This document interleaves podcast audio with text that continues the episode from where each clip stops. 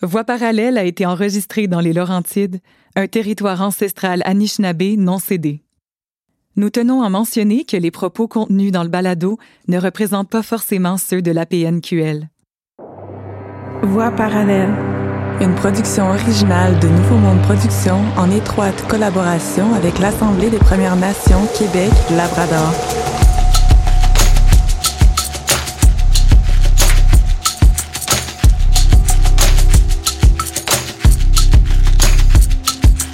Voix parallèle offre des outils aux personnes qui cherchent à s'engager pour un monde plus juste et inclusif, en contribuant à donner une direction claire à la réconciliation culturelle au Québec.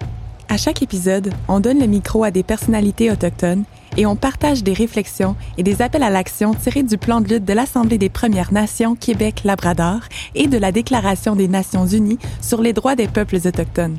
Les Autochtones sont porteurs de savoirs locaux et ancestraux qui sont des solutions aux défis planétaires actuels. Le temps est venu de s'unir pour co-créer une vision commune de l'avenir et marcher sur nos voies parallèles en honorant nos différences et ce qui nous unit. Depuis 500 ans, les Autochtones ont dû s'adapter au système colonial qui leur a été imposé. Le temps est maintenant venu de les écouter.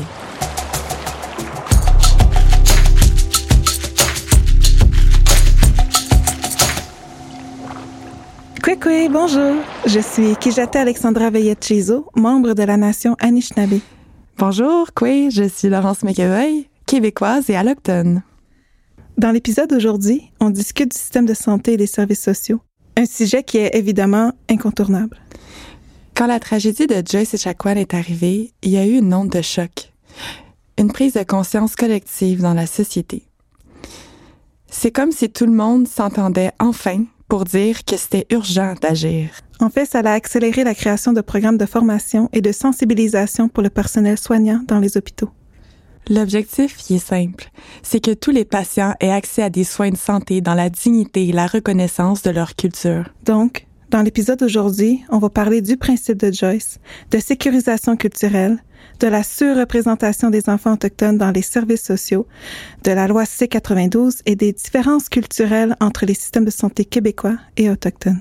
Ça en fait des sujets. On va discuter de tout ça avec nos invités. Sipi Flamand, réalisateur de films et vice-chef des Atikamekw à Manawan. Nadine Volant, directrice des services sociaux de la communauté de Washat Mac Maliotenam. Et Michael Oterez. Bonne écoute. Oui.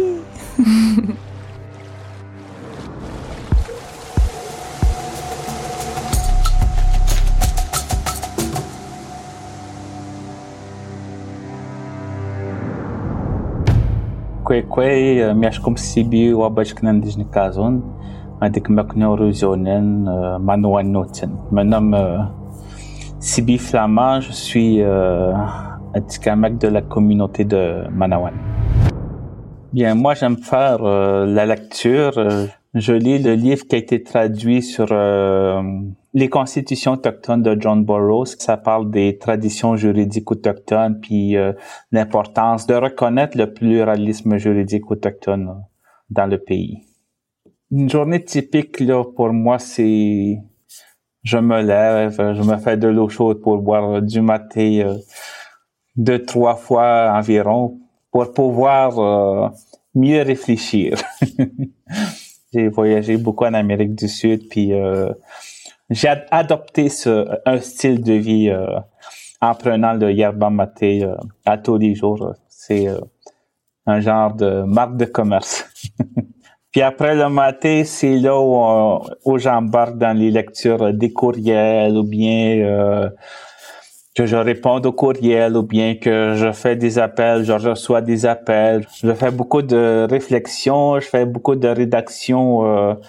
je rencontre des gens, puis comment comment on doit travailler avec les enjeux auxquels on, on vit dans la communauté, par exemple euh, la surpopulation dans les, dans les logements, puis euh, je pense que c'est le moment qu'on réfléchisse ensemble euh, en tant qu'individu, en tant que collectivité, en tant que société pour aller plus loin, pour apporter des changements dans nos communautés, dans nos structures, dans nos instances, dans nos relations aussi avec la, société en général et comment on doit faire de l'acrobatie politique, l'acrobatie communautaire apporter des changements puis améliorer la qualité de vie dans nos communautés, le Miro Madiziwin. Ah, le Miro Madiziwin. c'est un terme que je pense que qui, qui vaut la peine de de démystifier. En fait, euh, je l'ai appris dans mes cours encore une fois à l'UCAT avec le professeur Sébastien Brodeur-Girard. Et puis, j'ai vraiment été marquée par cette expression-là. On peut dire que c'est aussi un concept, je pense, philosophique qui consiste euh, à la bonne vie. C'est, en fait, c'est j'espère que je suis capable de l'expliquer aussi correctement. Là, faut dire que que c'est un concept qui est nouveau pour moi, mais selon moi, c'est la meilleure chose qu'on peut souhaiter à tous. La Mirobidi Madiziwin, la bonne santé, la bonne vie, que ce soit au plan euh, émotionnel, donc mental, physique, spirituel. Un des principes fondamentaux de la nature, c'est qu'elle est toujours à la recherche de l'équilibre. On ne fait pas exception de ça en voulant dire qu'on n'est pas séparé de la nature, on est régi par les mêmes règles. Notre corps, physique, mental, spirituel, est toujours à la recherche d'une homéostasie. L'homéostasie, c'est l'équilibre. Donc, je pense que on touche à la madiziwin quand notre corps est en homéostasie avec euh, ce qui est. Puis je pense que c'est la meilleure chose qu'on peut souhaiter à la société en ce moment, à tous les gens qui composent notre société la Mirobidi m'a dit win. Qu'est-ce que t'en penses? Oui, ben, une des raisons pourquoi je suis reconnaissante d'être, euh, de faire partie de ce projet-là avec toi, c'est que j'en apprends aussi sur bien des choses et je suis contente d'en apprendre sur ce, je veux pas dire concept, c'est une façon d'être, une façon de, mm-hmm. vivre mm-hmm. qui est tellement naturelle, justement. Et quand je pense, quand je suis en équilibre avec tout, c'est quand, justement, j'ai, la première fois que j'ai vu la mer, le vent, l'eau, ou quand je me mets dans une rivière, je me sens en vie, je me sens en, connexion avec tout, tout ce qui est autour de moi, avec moi-même. Puis c'est quelque chose que j'ai l'impression qu'on n'a pas souvent ces temps-ci, ben, dans notre époque. Alors qu'avant, on était en connexion complète avec la nature, tout, tout tournait autour de ça, autour du territoire. Et aujourd'hui, on est un peu, on se fait priver un peu de, de ça. Donc, euh, je souhaite qu'on puisse, euh, comme tu le dis, se, rester, euh, trouver cet équilibre-là, en fait, cette balance-là. Et je pense que c'est possible de le faire. Euh, merci de me, l'avoir enseigné quand même. Ah, ça fait plaisir. Je veux dire, je pense pas que je suis la meilleure pour vulgariser le concept. Peut-être que ce serait intéressant d'en parler avec un de nos invités si jamais il y a une saison 2. Mais, mais tu l'as très bien fait, là. Ok, tu as plus confiance en tes habilités. habiletés. Ah. Merci. Donc, mais pour revenir avec ce que Sibyl Flamand parlait à propos de l'acrobatie politique, je trouve qu'il représente assez bien un peu la réalité en communauté, surtout en politique. Euh, il y a plein de dossiers qu'il doit gérer en même temps. Je trouve que c'est vraiment intéressant qu'on puisse en attendre plus sur qu'est-ce qu'il va dire là-dessus. Dans une communauté autochtone, selon la loi sur les Indiens, il y a les responsabilités que le Conseil euh, a dans la gouvernance, euh, la gestion de, de la réserve, entre guillemets, euh, la communauté. Il y a l'aspect sécurité publique, il y a l'aspect aménagement euh, et habitation communautaire, il y a aussi l'aspect euh, développement socio-économique, éducation, santé.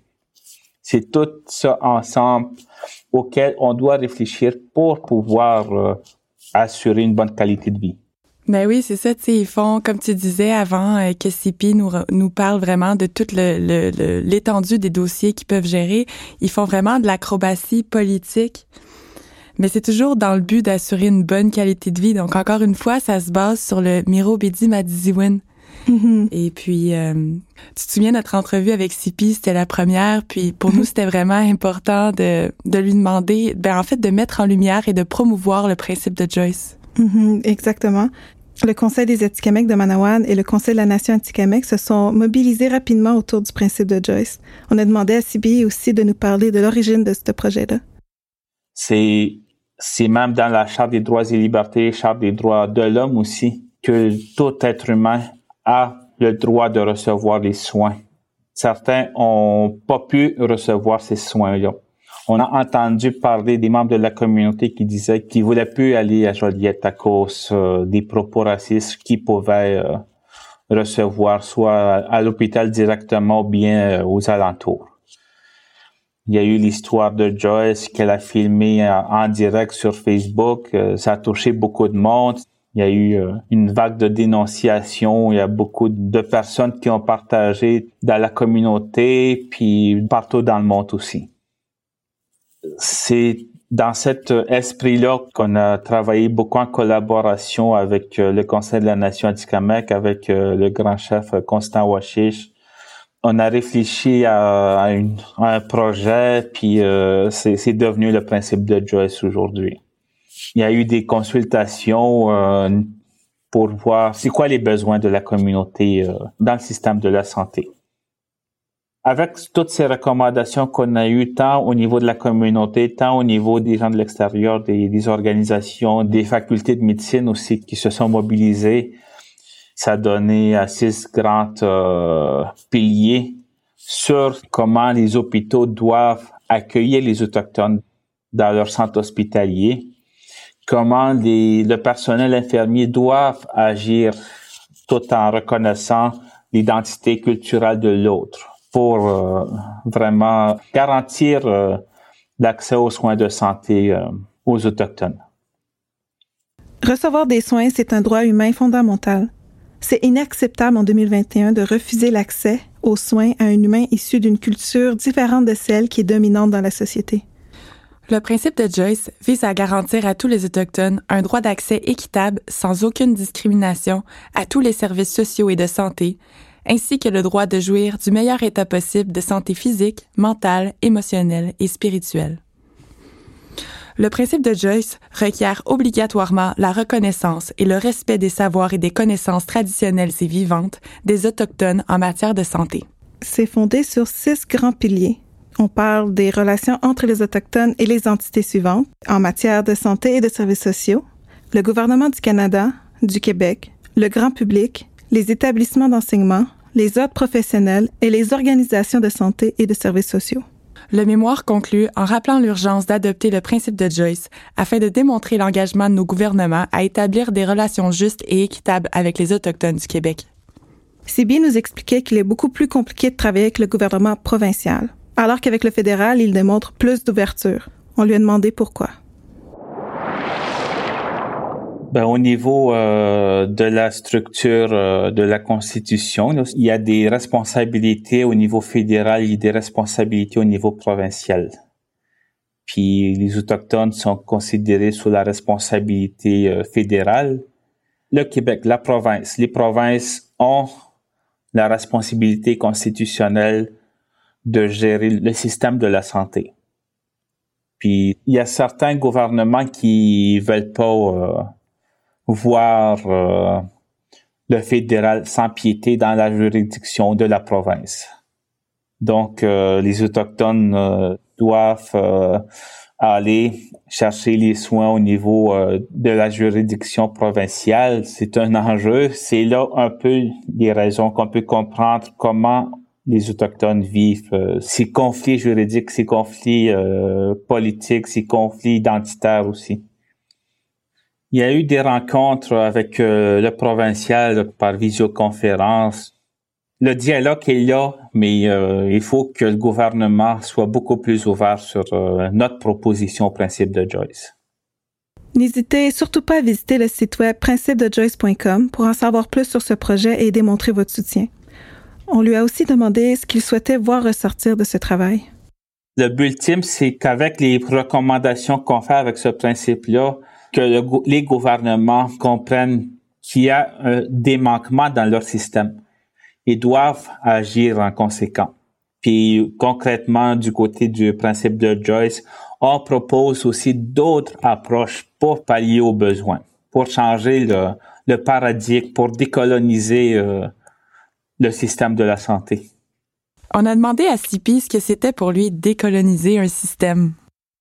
Décoloniser un système, c'est d'abord, euh, on doit reconnaître nos forces, on doit reconnaître notre philosophie politique, notre philosophie euh, qui est propre à nos relations au territoire, à nos relations avec euh, notre entourage, notre environnement, puis utiliser cette approche-là, cette philosophie-là pour influencer euh, le système, euh, la société, les structures.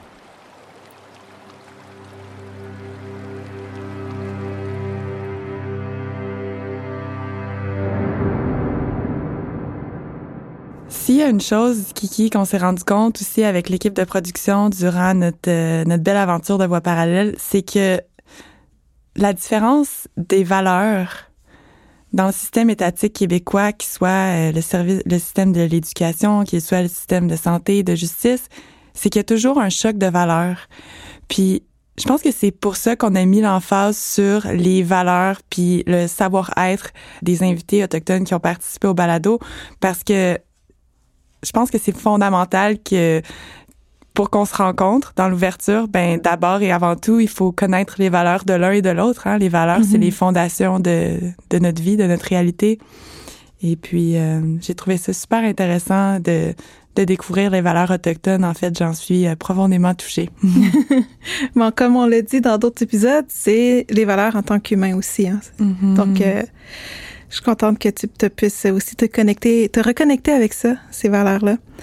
Et aussi, ben, je veux pas non plus comparer le système québécois ou le système autochtone entre guillemets, parce qu'encore une fois, il y a plusieurs systèmes autochtones. La façon de faire de la société québécoise est imposée comme la seule valable, alors qu'il y a 11 nations sur le territoire québécois, 11 nations autochtones. Puis ces 11 nations-là ont leurs besoins leurs valeurs, et on devrait reconnaître ces valeurs-là et les prendre en compte dans le système de santé. Sibyl Flamand avait une histoire à nous raconter à propos du choc de valeur que le système de santé peut causer. Il y a des familles qui ont dû subir euh, des actes euh, qui sont pas adaptés à notre culture.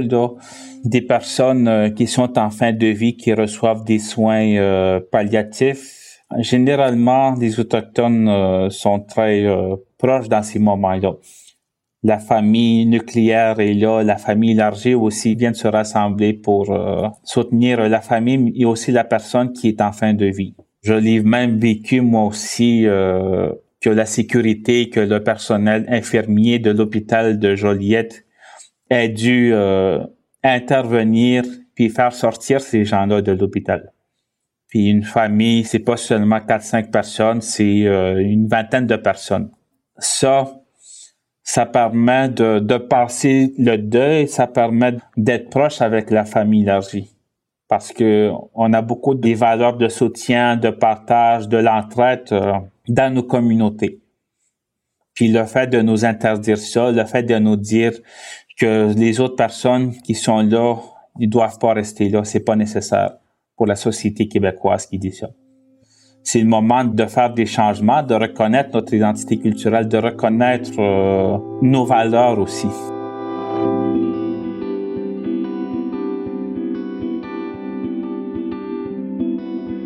Au moment de l'enregistrement de cet épisode, c'est le début de l'enquête coroner de la cause du décès de Joyce Echaquan.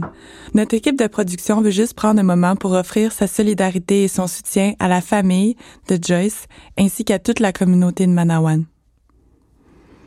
On voit maintenant qu'il y a une urgence d'agir. Comme Kijate l'a dit plus tôt, si vous voulez vous aussi vous mobiliser puis montrer votre soutien à la communauté de Manawan, mais aussi à toutes les autochtones du Québec, allez sur le site principedejoyce.com. Il y a un formulaire que vous pouvez remplir pour démontrer votre soutien au projet. Vous pouvez aussi utiliser le hashtag Justice pour Joyce et suivre leurs médias sociaux, notamment sur Instagram et Facebook. Sibi parlait aussi de l'importance de reconnaître les, les forces propres à chacun. Ça me fait penser aussi aux médecines traditionnelles qui est souvent sous-estimée dans la, dans la société d'aujourd'hui. Absolument. Puis c'est une question que je me demande profondément, est-ce que c'est pas possible d'unir justement ces savoirs locaux-là, ces savoirs traditionnels ancestraux-là à la science moderne. Oui, c'est ça exactement. C'est que c'est des savoirs qui ont été transmis de génération en génération. C'est important de les préserver, mais aussi de préserver les nouveaux savoirs qu'on a eus. Donc, merci d'avoir mentionné aussi les savoirs locaux, parce que mhm. ça englobe tous les savoirs qu'on a justement quand on habite sur le territoire. Oui, il y a encore beaucoup de travail à faire pour euh, qu'il y ait la reconnaissance de ces savoirs-là, de ces connaissances-là puis c'est très important pour nous aussi de protéger, préserver ces savoirs-là, parce que c'est notre identité, c'est notre euh, relation au territoire aussi qui qui est ancrée. le monde scientifique, ils connaissent ces savoirs-là, mais euh, au niveau politique, il faut faire de quoi pour que ces savoirs-là soient reconnus comme scientifiques. Il faut faire connaître ces savoirs-là auprès des jeunes des communautés. Les aînés veulent transmettre ces savoirs-là. Puis il faut créer aussi de l'intérêt auprès des jeunes, auprès des familles aussi, pour pouvoir euh, accueillir ces savoirs-là en eux. C'est là qu'on voit aussi l'importance de transmettre les savoirs aux jeunes dans les communautés et aussi que les jeunes se tournent vers les aînés avec une curiosité pour en savoir plus sur les savoirs, les expériences, sur aussi qu'est-ce que les aînés savent du territoire et comment ils peuvent inspirer les jeunes, puis comment ils peuvent s'inspirer entre eux. Mhm. Et c'est un sujet qui m'inspire beaucoup aussi, puis que j'ai vraiment hâte d'explorer dans l'épisode 6. Ce que je trouve inspirant avec Sipi, c'est que c'est vraiment un homme qui porte la foi en lui, puis je pense que c'est fondamental en tant que leader autochtone ou allochtone de porter la foi, d'avoir espoir qu'un monde plus juste est possible.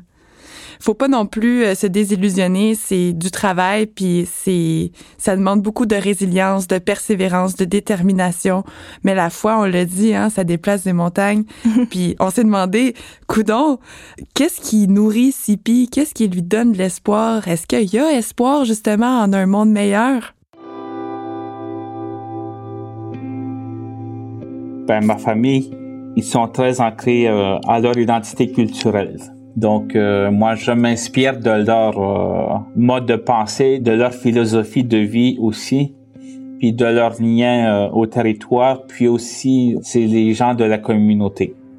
C'est la résilience de Joyce dans ces derniers moments. Comment elle a aidé la communauté de Manoan, les autres communautés autochtones à faire euh, du changement avec ça.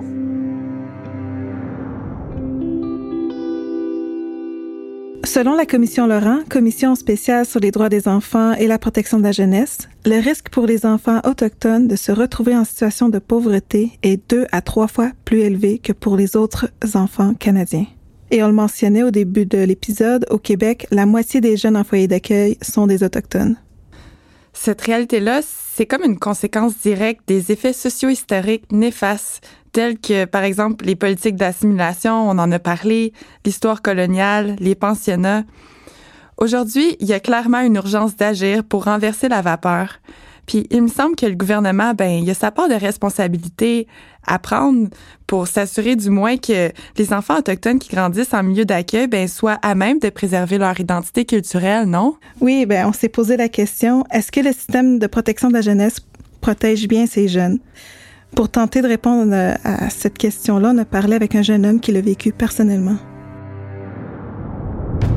Bonjour, je m'appelle Michael Otterreise. Je suis un Inou de Mashtuyats. Euh, c'est en fait assez compliqué parce que tu sais sur mon acte de naissance c'est marqué que je suis né à Chibougamau mais j'ai pas resté là-bas tant que ça. Après ça j'ai été rapidement placé en femme d'accueil, femme d'accueil à femme d'accueil et je me suis finalement euh, établi à Saint-André, un petit village euh, du lac Saint-Jean. Ma femme d'accueil où est-ce que j'ai resté là le plus longtemps? De 5 ans jusqu'à aujourd'hui en fait elle voulait vraiment qu'on soit proche de notre communauté. Fait qu'on allait souvent visiter les Pawa, les, euh, les Makoucham à, Pointe-Racine euh, durant le printemps. Fait qu'on on, on était souvent proches, proches aussi de notre famille biologique, dès, euh, ben, dès qu'on le pouvait, parce que nous autres, c'était comme surveillé par les centres de services sociaux et tout ça. Mais c'est ça, elle était très, très ouverte euh, par rapport à nos, à nos racines, puis elle voulait qu'on prenne conscience de, de nos racines aussi, qu'on comprenne qu'on est des Autochtones, puis euh, oui, ça a quand même été dur au niveau identitaire parce que j'ai jamais été considéré comme vraiment autochtone, plus comme pareil aux autres en fait. Fait que quand j'allais à l'école, ben tu sais, j'étais comme un blanc avec mes amis, c'était un peu ça. Moi puis mes amis dans ce temps-là, on parlait pas beaucoup de je suis autochtone, vous êtes des Québécois, tu sais. Fait que c'est un peu en plus en grandissant que je m'en suis rendu compte. Puis c'est un peu pour ça que je m'implique au niveau euh, social et politique parce que en ce moment, je connais le langage des blancs. Puis je suis quand même attaché à ma, à ma culture euh, inou de Mashtuyats. Puis après ça, genre, à travers mes implications politiques, ben, j'ai réussi à, rejoindre d'autres communautés. Fait que euh, j'utilise tout le, le baggage que j'ai, genre autant euh, québécois que autochtone, puis j'essaie de le mettre ensemble. Puis je pense que justement, quand que j'arrive pour parler de différentes préoccupations, puis tout ça, on dirait que je suis capable de faire le lien entre les allochtones et les autochtones d'une façon très très bonne, je dirais, pour la réconciliation. Ça me fait réaliser encore plus comment, en tant qu'autochtone, on a des expériences qui sont similaires, surtout au niveau d'être entre deux cultures, mais aussi être dans les deux cultures. Et c'est, c'est rafraîchissant d'entendre euh, Michael parler. Mhm. Et ça m'inspire beaucoup. Et ça me rassure aussi parce que que je suis pas toute seule là-dedans, on dirait. mais je vais pas dire, je vais pas m'approprier son histoire non plus, mais tout ce que je veux dire, c'est quand, quand on se retrouve en communauté, je parle pas juste en communauté éloignée, je parle aussi quand on est en ville, il y a cet esprit-là de communauté parce qu'on se rejoint dans les expériences vécues. C'est exactement ça que ça me, ça me fait sentir en ce moment avec euh, son témoignage. Par rapport à, au fait qu'il s'identifiait aux deux cultures, puis qu'il nous a vraiment partagé une vision particulière d'un Québec par rapport à son expérience de vie. Mhm. Ben, on lui a demandé, tu sais, c'était quoi sa vision de l'avenir pour le Québec? J'ai grandi dans une famille québécoise, fait que je suis fièrement indépendantiste et tout et tout. c'est pour ça que je suis dans un parti politique indépendantiste, puis c'est pour ça que, en tout cas, mon but prochainement, c'est de élection 2022 dans mon comté à Robertval. Après ça, ben, on va travailler pour la, la réconciliation au bout. Puis je pense qu'avec mes, euh, mes origines autochtones mélangées avec ma culture québécoise dans laquelle j'ai grandi, je pense que je suis vraiment capable de faire le lien entre les deux. On a profité aussi de notre temps avec Michael pour essayer de comprendre un peu mieux les enjeux du système de la protection de la jeunesse. On lui a demandé comment c'est vivre en famille d'accueil. C'est du... C'est rough en... C'est rough en tabarouette. C'est pas tout le monde qui font ça pour les bonnes raisons. Puis j'en ai vu, j'en ai... J'en ai vu de la merde. J'en ai vu du monde se détruire. Puis même moi, je, je me suis détruit quand même pas mal. Puis le fait qu'aussi la drogue soit très très proche des communautés puis tout ça, ça a fait que je l'ai échappé pas mal, puis beaucoup de mes amis ont échappé pas mal. Puis ça, autant qu'allochtones puis autochtones, là. mais les autochtones, ils ont quelque chose qui font en sorte que c'est des blessures intérieures tellement graves qui sont dures à, à réparer, que quand une fois que t'es tombé dans la drogue, ben là, c'est tellement dur de s'en sortir. Moi, c'est justement, je me considère comme un des chanceux parce que j'ai arrêté tôt, puis j'avais les bonnes personnes à mon école secondaire qui pouvaient m'aider dans ce temps-là qui m'ont donné une chance, puis qui m'ont en fait le nombre de chances que j'ai eu, puis finalement ils m'ont jamais lâché. Puis justement, j'avais la bonne famille d'accueil. Fait que tu sais une personne qui a pas ça là, j'en ai vu que ça, a- ça a été une grosse descente aux enfers. Puis j'en vois des anciens, puis là t'es comme oh, tu la vie a pas été chanceuse, a pas été chanceuse envers eux autres. Tu veux faire de quoi, mais tu sais à un moment donné, il y a un lâcher prise qu'il faut faire, c'est un, un lâcher prise qui est dur à faire. C'est très très dur, mais c'est ça. J'ai, moi, j'ai été bien entouré, puis j'essaie de continuer là-dedans. Puis c'est pour ça que je m'implique tellement. C'est que je veux. C'est oui, je suis pas capable de sauver telle personne, mais je vais m'impliquer au niveau politique et, euh, social. Tu je suis impliqué en, politique, puis aussi au centre d'amitié euh, du Lac-Saint-Jean. C'est un organisme qui fait l'intervention auprès de- des autochtones hors réserve. Puis Dieu sait que les autochtones hors réserve sont laissés à eux-mêmes. Puis faut faire de quoi. Puis euh, là, je vois que je suis capable de faire quelque chose, puis euh, je vois que, que tout est déployé pour vraiment aider tout le monde le plus possible. Encore une fois, je- on est très reconnaissant, reconnaissante qu'il ait partagé ces, ces- ces expériences, en fait, avec les familles d'accueil. Euh, ma mère et moi, on était aussi une famille d'accueil à un point. Et je sais que c'est pas, c'est très difficile, euh, des bouts, très complexe. Et c'est différent pour chaque euh, famille d'accueil, mais on retrouve certains enjeux qui devraient pas avoir non plus. Ben, un des enjeux, justement, qui est ressorti durant l'entrevue avec Michael, c'est celui de la qualité très inégale, justement, comme tu le mentionnais, des familles d'accueil. Selon lui, il y a des familles d'accueil qui sont pas toujours là pour les bonnes raisons. Veux pas être femme d'accueil, ça vient quand même avec une paye. Plus t'as d'enfants, plus tu reçois quand même de, de subventions. Moi, ma femme d'accueil m'a jamais vraiment parlé de son salaire ni de comment elle, recevait. Mais à juger par le train de vie qu'on avait, j'ai jamais manqué de rien. Donc, doit quand même être certainement payant. Première femme d'accueil dans laquelle je suis tombé, ça s'est arrivé à être une mauvaise femme d'accueil et c'est pour ça que j'ai été transféré à Saint-André sans entrer dans les détails, ok, oui, c'est une mauvaise femme d'accueil, fait au final, on, on se rend compte que tout le monde peut être femme d'accueil, en fait. T'as des exigences. C'est sûr que t'as des exigences. Faut que tu passes un coup. Faut que ta maison et tes chambres soient d'une certaine dimension. J'ai ces exigences-là, mais c'est des exigences comme euh, matérielles. C'est très dur à cerner qui, qui est bien intentionné, qui, qui est mal intentionné, mais c'est vraiment dans le comportement après qu'on voit ça. Par exemple, les familles d'accueil sont obligées de prendre une semaine de vacances parce que c'est une job. Ils sont obligés. Moi, ma mère de famille d'accueil, je devais avoir euh, 10, 11, 12 ans. Ben, ils l'ont obligée à prendre deux semaines de vacances parce qu'elle n'avait jamais pris. Puis pour ma mère, c'était inconcevable prendre vacances de ses enfants.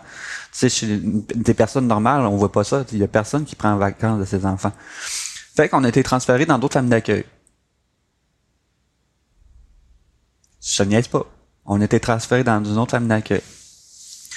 La famille d'accueil dans laquelle je suis tombé, gentille madame, mais je pense pas qu'elle était femme d'accueil pour les bonnes raisons. Tu te levais, tu mangeais, t'allais dehors. Tu revenais pour manger à midi, tu repartais, tu revenais pour souper. OK, je correct, je comprends, je comprends que la femme d'accueil veut qu'on soit actif. Mais, tu sais, à minute qu'on veut rentrer en dedans puis qu'elle veut pas qu'on rentre en dedans, là.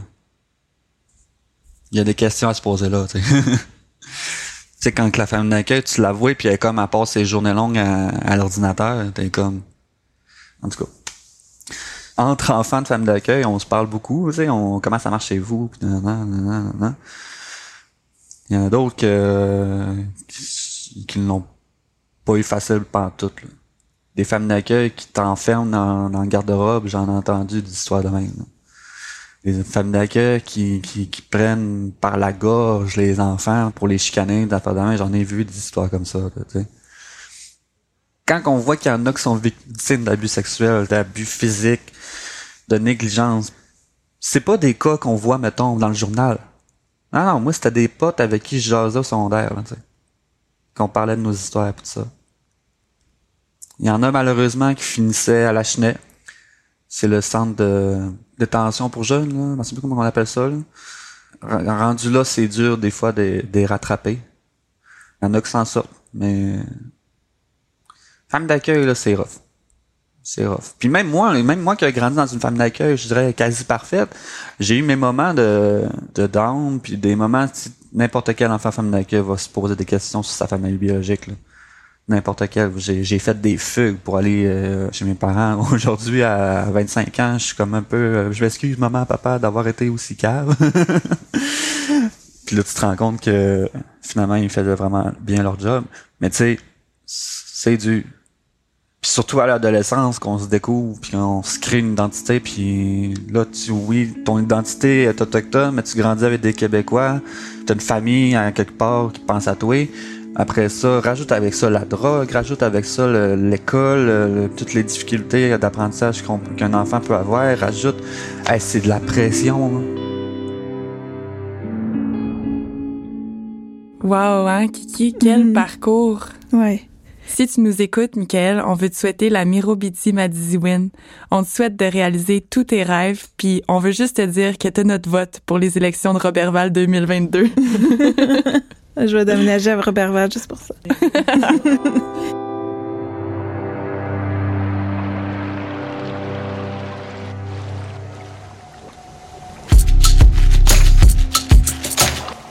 C'est par les arts qu'on passe des messages, qu'on unit la population et qu'on stimule l'engagement collectif. Voici les partenaires qui nous ont permis de nous mobiliser rapidement autour de ce projet.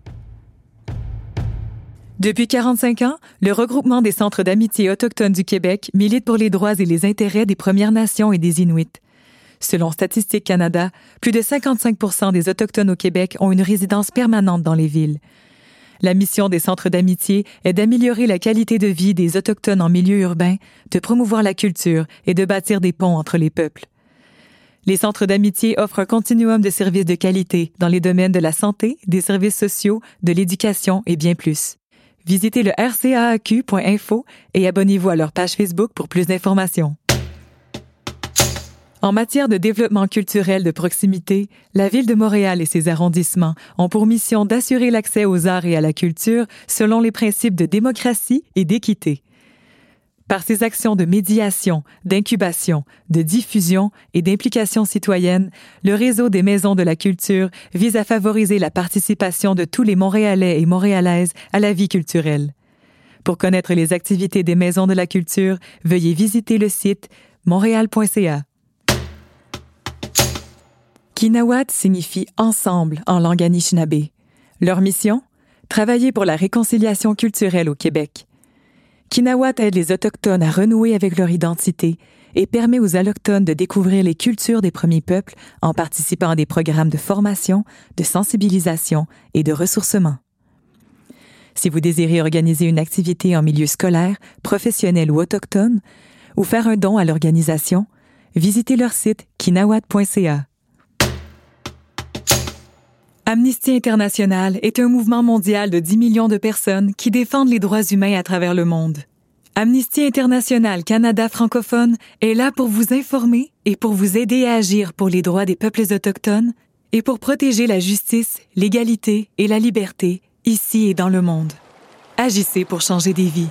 Visitez amnesty.ca et suivez-nous sur Instagram et Facebook. Pour continuer notre exploration des services sociaux chez les Autochtones, on a rencontré Nadine Vallant, euh, qui travaille dans le domaine de la protection de la jeunesse depuis plus de 20 ans. Notre discussion avec elle était fort intéressante. Elle nous a permis notamment de mieux comprendre le processus d'évaluation des familles d'accueil, mais aussi l'enjeu de la surreprésentation des enfants autochtones dans le système de protection de la jeunesse. Kwe Nadine Valani Hagadogun Nin Inushkun Descende Kati Damanat Genwasset Kanahwanat Protection de la jeunesse de Inusit Washat Mat Maliotenam. Bonjour, je m'appelle Nadine Volant, je suis gestionnaire d'un service au niveau de la protection de la jeunesse dans ma communauté de Washat Mat Maliotenam il y a des placements euh, d'enfants qui sont euh, hors des communautés, mais il y a des mesures euh, très drastiques qui ont été faites récemment au niveau de la gradation de placement pour nous assurer que les enfants soient maintenus dans la communauté. Par exemple, depuis cinq ans, nous n'évaluons plus aucun milieu famille d'accueil alloctone. Cela permet justement de pouvoir euh, donner aux enfants un milieu de vie qui va répondre à leurs besoins identitaires puis de sécurisation culturelle, puisque si les enfants sont maintenus avec euh, des membres Premières Nations, ils n'ont pas à vivre cette coupure. Hein, cette coupure qu'ils ont quand ils sont dans un milieu qui les coupe de leurs racines. On a voulu revenir aussi avec Nadine sur les chiffres euh, alarmants de la surreprésentation des enfants autochtones dans les services sociaux par rapport aux enfants québécois. Oui, puis c'est vraiment important de mentionner que quand on parle d'une représentation autochtone de 50 ben il s'agit ici d'une moyenne. Alors, ces données-là vont varier significativement d'une nation à l'autre et même d'une communauté à l'autre. Mm-hmm. Et dans tous les cas, selon le rapport Laurent, il s'agit d'une conséquence directe d'avoir appliqué la loi sur la protection de la jeunesse sans considération des réalités autochtones, quelque chose qu'on voit souvent aussi dans les lois actuelles. Absolument. Puis on parle ici d'un enjeu d'avenir majeur pour les communautés puisque les enfants qui sont placés en famille d'accueil, ben la plupart du temps, ils sont placés en dehors de leur communauté.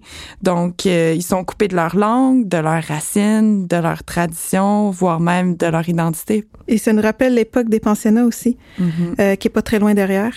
En quelque sorte, si on ferme les yeux là-dessus en tant que société, on perpétue aussi collectivement les effets du colonialisme. On a demandé à Nadine quel âge ont les enfants en moyenne quand ils sont placés dans des familles d'accueil?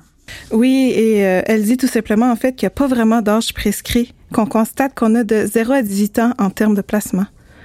Euh, selon elle, plus l'enfant est placé tôt, plus le placement va perdurer dans le temps. Euh, pour les enfants qui sont placés, qui ont entre 0 à 2 ans, les parents biologiques ont 12 mois pour établir un environnement stable et reprendre la charge des enfants. Oui, puis Michael, qui a lui-même vécu tout un parcours en foyer d'accueil, ben, il s'est ouvert à nous raconter un peu son histoire et son propre parcours dans la DPJ. Euh, dans les faits, j'étais placé en famille d'accueil, j'avais cinq mois. De ce que j'ai compris, c'est que je suis né à Chibougamau mon beau-père de l'époque, parce que mon père biologique, il a laissé ma mère, Après ça, ma mère s'est refait un chum, d'où mon nom Authorize. Techniquement, Authorize, je suis aucunement parenté avec ce nom-là. C'est le nom de mon beau-père quand je suis venu au monde. Et Authorize vient comme du coin de Mysticini. Puis après ça, ils se sont laissés, sont allés en cours pour savoir qui, me gardait, si c'était le beau-père, c'était ma mère. Bien naturellement, c'est ma mère qui a gagné. Puis après ça, j'ai été envoyé en femme d'accueil. Où là, où là, il s'est passé quelques abus, puis euh, la police en est mêlée, puis euh, moi, ça a l'air qu'à l'époque, j'ai comme tout nié parce que je comprenais pas tout ce qui se passait en fait là. Fait que euh, finalement, il s'est rien passé, ils ont juste comme fermé la femme d'accueil, puis ciao, ciao bye. Là. Après ça, été envoyé à Saint-André. Ça me rappelle aussi quand je suis allée à Sainte-Terre en Abitibi donner des ateliers du Wapikoni. J'avais rencontré une jeune fille dans un des ateliers de sensibilisation que je donnais et elle avait été déplacée dans une famille d'accueil à Sainte-Terre en Abitibi alors qu'elle était inoue de la Côte-Nord. C'est une question aussi qu'on a demandé à Nadine, justement. Pourquoi on envoie, dans certains cas, des enfants hyper loin de leur communauté? il faut comprendre que quand il y a des placements, on essaye toujours de faire des placements très proches dans la communauté. Ça serait mentir de dire que ça a toujours été le cas. Non, ça, on a déjà eu des, des situations il y a une dizaine d'années où on était en manque de ressources. Sauf que ça, maintenant, je vous dirais, c'est plutôt rare. Là. Donc, ce sera jamais la première option d'aller euh, dans une situation que l'enfant va être déraciné. Euh, sauf que si euh, c'est une personne qui est significative pour l'enfant et qu'il y a une possibilité justement de maintenir cet enfant-là dans son milieu familial, même s'il n'est pas dans sa même région, peut-être que ça peut être une option, mais ce n'est jamais la situation idéale. Quand j'entends tout ce que Nadine raconte, je me demande tout de suite qu'est-ce qu'on peut faire? On se pose vraiment tout le monde cette question-là. Donc, pour Nadine, la réponse se trouve dans la communauté.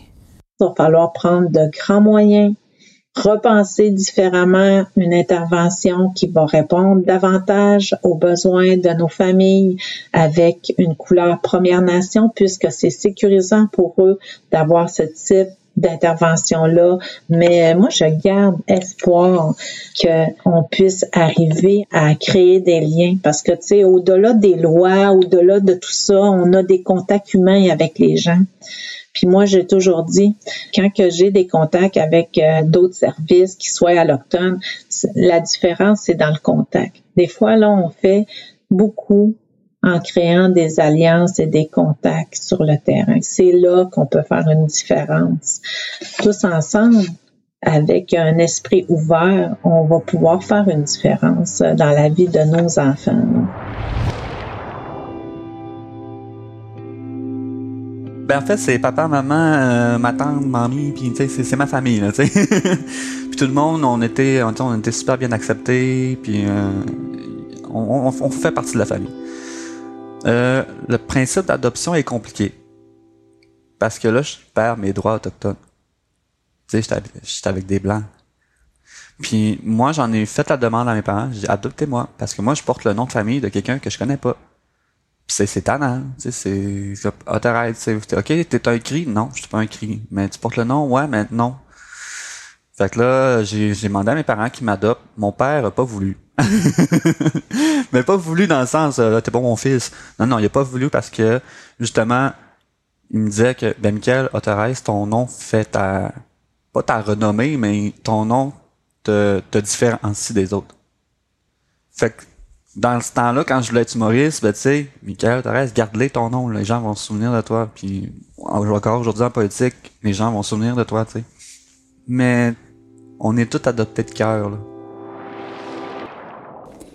Comme Michael nous l'expliquait, les enfants en famille d'accueil, ben, sont malheureusement rarement aussi chanceux que lui. Oui, exactement. Puis je pense que ça reflète aussi encore les impacts de toute la, colonisation qui est arrivée dans les communautés. Parce que depuis toujours, les Autochtones prennent soin de leurs enfants.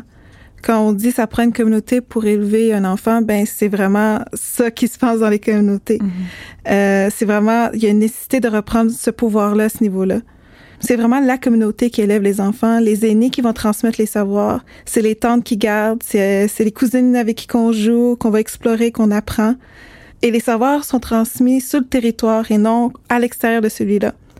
Puis heureusement qu'il y a un projet de loi qui existe pour euh, veiller à leur redonner ce droit, hein, parce qu'ils ont été dépossédés des pratiques traditionnelles de protection de la jeunesse. Donc euh, ce projet de loi-là, c'est la loi C92 qui reconnaît explicitement le droit inhérent des peuples autochtones à exercer leur propre juridiction en matière de services à l'enfance et à la famille. La loi C92 a, été adoptée en janvier 2020. Puis euh, celle-ci énonce des normes minimales qui s'appliquent déjà aux interventions qui sont faites auprès des enfants. Ça comprend une définition de l'intérêt de l'enfant. Ça permet aussi d'avoir euh, qualité de partie comme communauté euh, dans la situation d'un enfant où il y a une intervention en protection de la jeunesse. Ça priorise aussi, puis ça, je tiens à dire, euh, quand même quelque chose de super intéressant, ça fait une priorité sur les soins préventifs. Hein? Est-ce que la famille a reçu euh, des services préventifs avant d'arriver dans une intervention qui va être dite euh, non volontaire? C'est sûr qu'on est dans un processus qui risque d'être assez long. Moi, je tiens juste à me rappeler une chose, par contre, c'est que la situation des enfants émane d'un contexte socio-historique qui a encore des répercussions aujourd'hui avec euh, les pensionnats.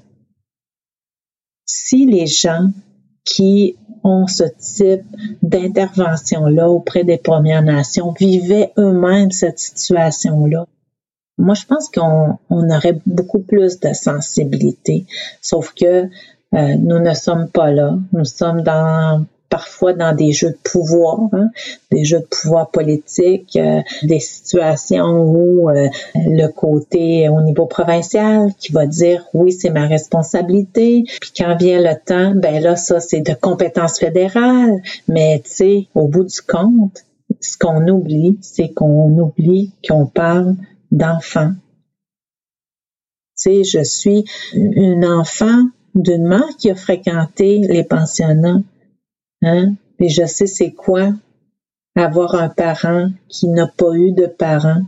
Il faut, faut le puis faut être prêt à poser des actions qui vont faire une différence et concrète pendant ce temps-là, pendant qu'on est en train de, comment je te dirais en bon français, s'astiner, pendant qu'on est dans la confrontation ou dans la négation d'une loi, euh, est-ce qu'on est en train d'aider les enfants Première Nation présentement? Je vous dirais que non.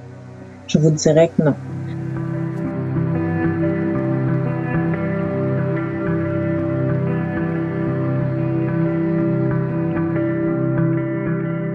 Rapport à la loi C-92 et à la réticence de nos gouvernements.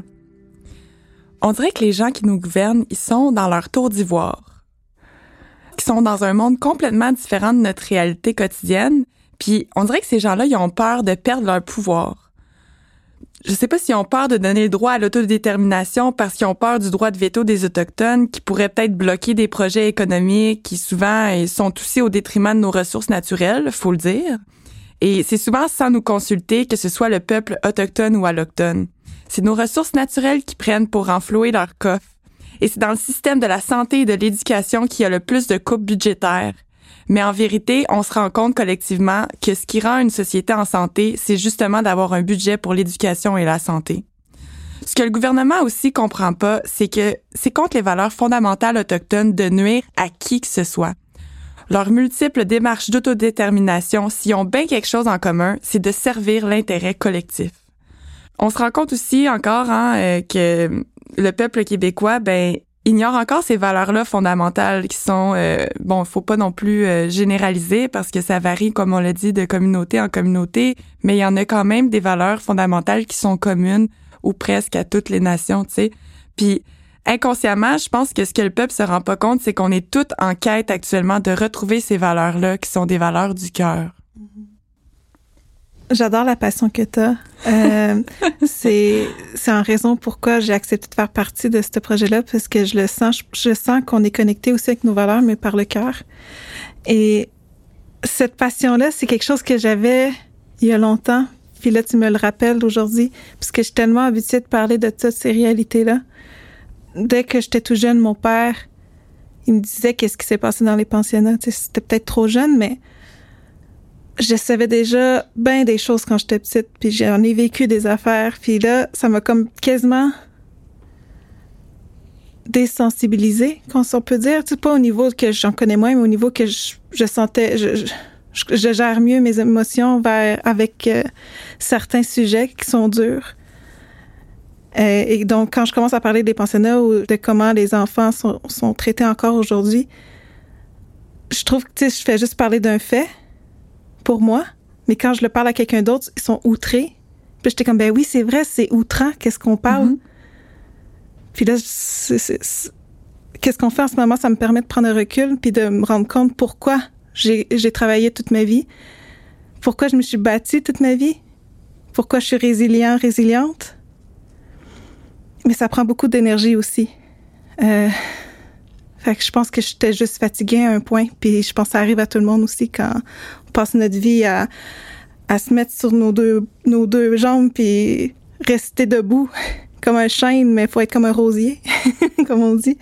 Puis, puis je pense que c'est ça qu'on fait en ce moment. Euh, c'est pour ça que les, mes ancêtres se sont battus, mm-hmm. pour que je puisse être là où est-ce que je suis en ce moment. Puis c'est pour ça que je suis contente d'être ici avec toi. Parce qu'on est sur des voies parallèles, mais on est ensemble. Absolument, j'ai des frissons. oui, j'ai envie de pleurer, excusez là. Plein d'émotions qui m'arrivent en même temps. Là. Puis je suis vraiment contente d'être ici. Merci de m'avoir invité, puis de, de partager ces moments-là avec moi.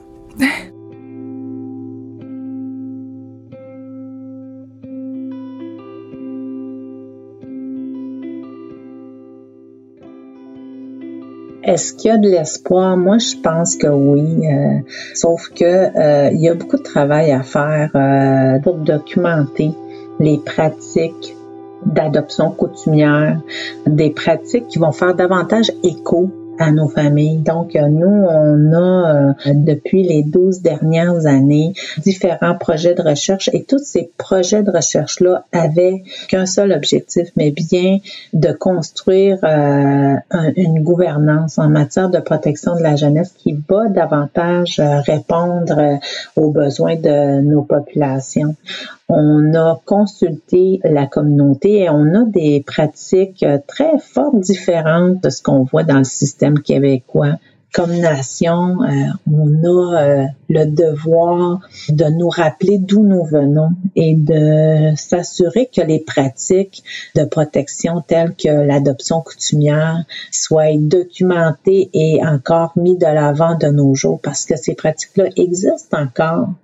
On interviewe les jeunes, on interviewe les aînés, euh, les familles. On veut euh, comprendre les systèmes de parentage.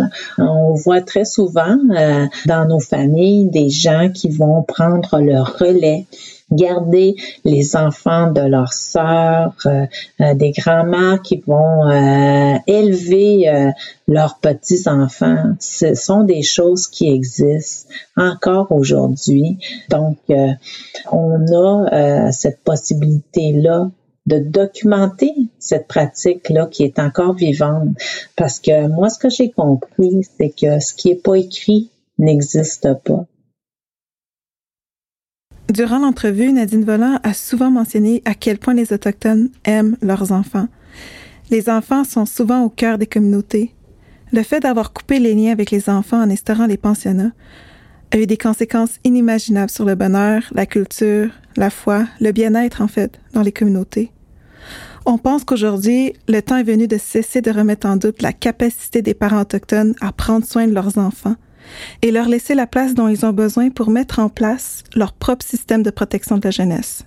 Si tu permets, Kiki, de faire du pouce euh, sur ce que tu viens de dire, en fait, j'aimerais lire quelques témoignages qui ont été tirés de la commission Laurent, euh, qui est tout récemment sortie en avril 2021. On a Constant Awashish, grand chef du Conseil de la Nation Atikamek, qui a livré un vibrant plaidoyer pour dire que les Autochtones, ils aiment leurs enfants et ils les protègent, comme ils l'ont fait pendant des milliers d'années, et qu'ils sont capables de s'occuper de leurs enfants. On a Peggy Jérôme qui dit Un enfant, c'est trop important. C'est l'avenir, c'est la vie. C'est de notre responsabilité, tant individuelle que collective, de prendre soin de nos enfants. Pour l'amour de nos enfants, s'il vous plaît, mobilisons-nous. Qu'on soit autochtone ou non, on a tous intérêt à avoir une société plus juste et égalitaire. Un bon système de santé, des services adéquats pour les enfants. C'est quand même dommage que ça prenne des tragédies comme celle de Joyce pour que les consciences s'éveillent. Mais au moins, on a entendu Joyce et on commence vraiment à vouloir changer les choses. Puis c'est ça qui est important. Puis à créer un vrai dialogue dans l'ouverture. Hein? Mm-hmm. J'aimerais rendre hommage aujourd'hui son courage, sa vie surtout, qu'elle est au-delà de la tragédie qu'elle a vécue. Puis aussi au courage de sa famille et ses enfants en ce moment. Justice pour Joyce. Justice pour Joyce.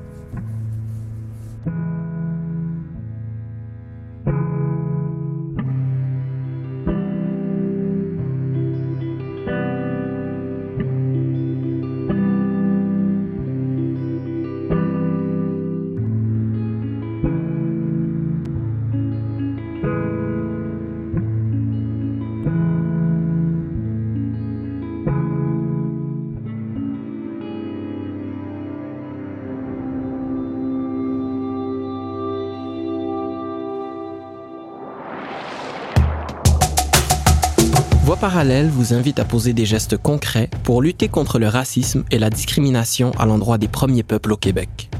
Comme à chaque épisode, nous avons retenu quelques appels à l'action parmi les 141 suggérés dans le plan de lutte de la PNQL. Envoyez une lettre au premier ministre Legault et à vos élus locaux pour leur signifier votre désir d'améliorer les relations avec la population locale des Premières Nations, en les encourageant, par exemple, à suivre les recommandations suivantes. Rehausser l'offre et le financement des services de proximité destinés aux enfants autochtones et à leurs familles. Encourager les établissements du réseau de la santé et des services sociaux à mettre sur pied des services et des programmes répondant aux principes de sécurisation culturelle développés à l'intention des peuples autochtones et en collaboration avec eux. Clarifier et modifier les critères d'admissibilité des familles d'accueil autochtones afin qu'elles aient accès aux services nécessaires pour fournir le meilleur environnement possible aux enfants.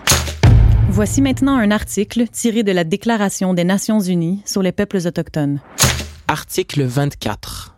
Les peuples autochtones ont droit à leur pharmacopée traditionnelle et ils ont le droit de conserver leurs pratiques médicales, notamment de préserver leurs plantes médicinales, animaux et minéraux d'intérêt vital.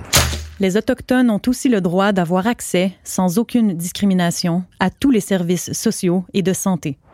Ils ont le droit, en toute égalité, de jouir du meilleur état possible de santé physique et mentale. Merci d'avoir écouté Voix parallèle, une production originale de Nouveau Monde Productions. Pour plus d'informations sur nos projets et services, rendez-vous sur notre site internet au www.nouveaumondeproduction.ca. Ce projet a été soutenu par le Secrétariat des Affaires autochtones du Québec, le Service de la culture de la Ville de Montréal le patrimoine canadien ainsi que l'Institut du Nouveau Monde dans le cadre du programme Jeunes citoyens et citoyennes d'impact. Production de contenu et direction de production, Laurence McEvoy. Animation, Kijate Alexandra Veillet-Chizo et Laurence McEvoy. Scénarisation, recherche et co-réalisation, Ariane Caro-Guérette et Laurence McEvoy. Montage et co-réalisation, Anis Azoul. Musique originale et conception sonore, Jérémy Costa. Enregistrement et mixage, Jérémy Costa au studio Backward Clock Sound. Graphisme, Mathilde Joanny. Voix hors champ, Lauriane Natola. Conseil à la scénarisation et au contenu, Cindy Wild, Sébastien Brodeur-Girard, Widia Larivière, Michel Guerriard et Valérie Ivy Hamelin. Merci à nos partenaires. L'Université du Québec en Abitibi-Témiscamingue, le regroupement des centres d'amitié autochtones du Québec, l'Association québécoise des organismes de coopération internationale, Amnesty International Canada francophone, Quintus Marketing, Chitera et Kinawat Ensemble.